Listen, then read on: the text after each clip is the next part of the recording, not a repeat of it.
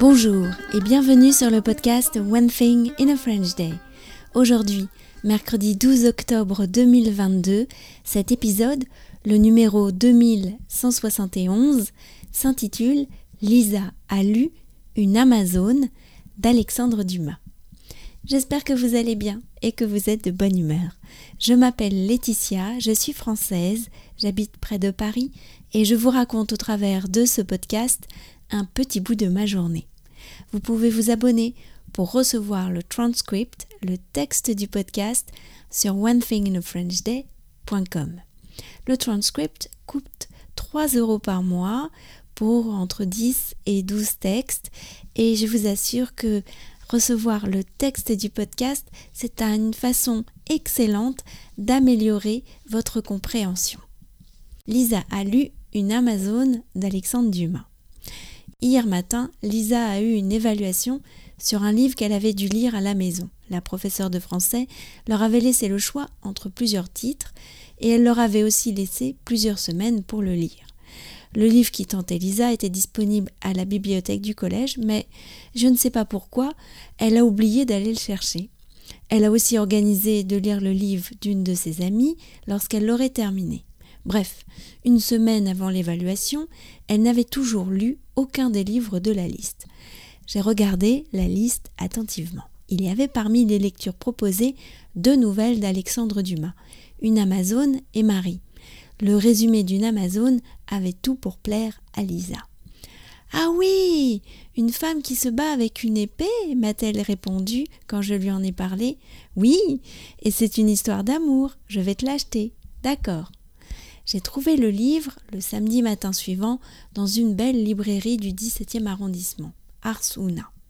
Lisa a dévoré le livre et m'en a fait des résumés au fur et à mesure de sa lecture. Bon, je ne comprends pas tous les mots, mais en gros, c'est l'histoire d'Edouard qui rencontre une fille masquée au bal. Elle ne veut pas lui dire comment elle s'appelle, mais elle lui a dit qu'ils allaient se voir à nouveau le lendemain.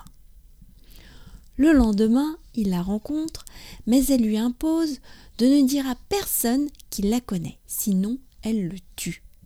Elle lui demande aussi de quitter son ami Marie. Il est étudiant, mais il va souvent chez Marie pour jouer à des jeux avec ses amis. Je suivais donc ainsi le déroulement de l'histoire. Édouard en a marre de la fille. Il trouve que c'est trop compliqué. Elle lui a demandé de mettre une planche pour aller la voir dans son appartement. C'est trop dangereux. Il raconte tout à son ami Edmond, qui raconte tout à Marie, qui voit la fille au bal et lui dit qu'elle est au courant pour la planche. La fille n'est pas contente du tout. Puis le dénouement est arrivé. Edmond, l'ami d'Édouard, reprend l'appartement d'Édouard et pose la planche au-dessus du vide pour rejoindre Herminie, jeune femme secrète. C'est alors que Lisa me dit Il est monté sur la planche, et elle, qu'est-ce qu'elle fait? Non, si. Hop Elle a poussé la planche, et l'autre est tombé dans le vide, mort. Lisa a ajouté le geste d'une chicnaude pour mimer Herminie qui poussait la planche. Cette fin tragique m'a fait froid dans le dos. Depuis, j'ai lu cette nouvelle et elle m'a beaucoup plu. L'histoire se passe à Paris dans les années 1850. Édouard habite le faubourg Saint-Germain, Saint-Germain-des-Prés de nos jours. Il va au bal de l'opéra. Il vit sa vie d'étudiant en droit. Le livre commence par la location de son appartement avec une description précise de l'organisation du logement, des personnes qui habitent l'immeuble. C'est très vivant. On a l'impression d'y être de presque sentir l'odeur de son logement, d'entendre le parquet grincer, de voir la vue sur la cour, d'entendre les fiacres passer sur le boulevard. Je crois que Lisa a bien réussi son évaluation. En tout cas, je pense que la professeure n'aura aucun doute sur le fait qu'elle ait lu le livre. One Thing in a French Day, c'est fini pour aujourd'hui. Je vous retrouve vendredi pour un tour dans les grands magasins avec Marilyn. D'ici là, bonne fin de semaine.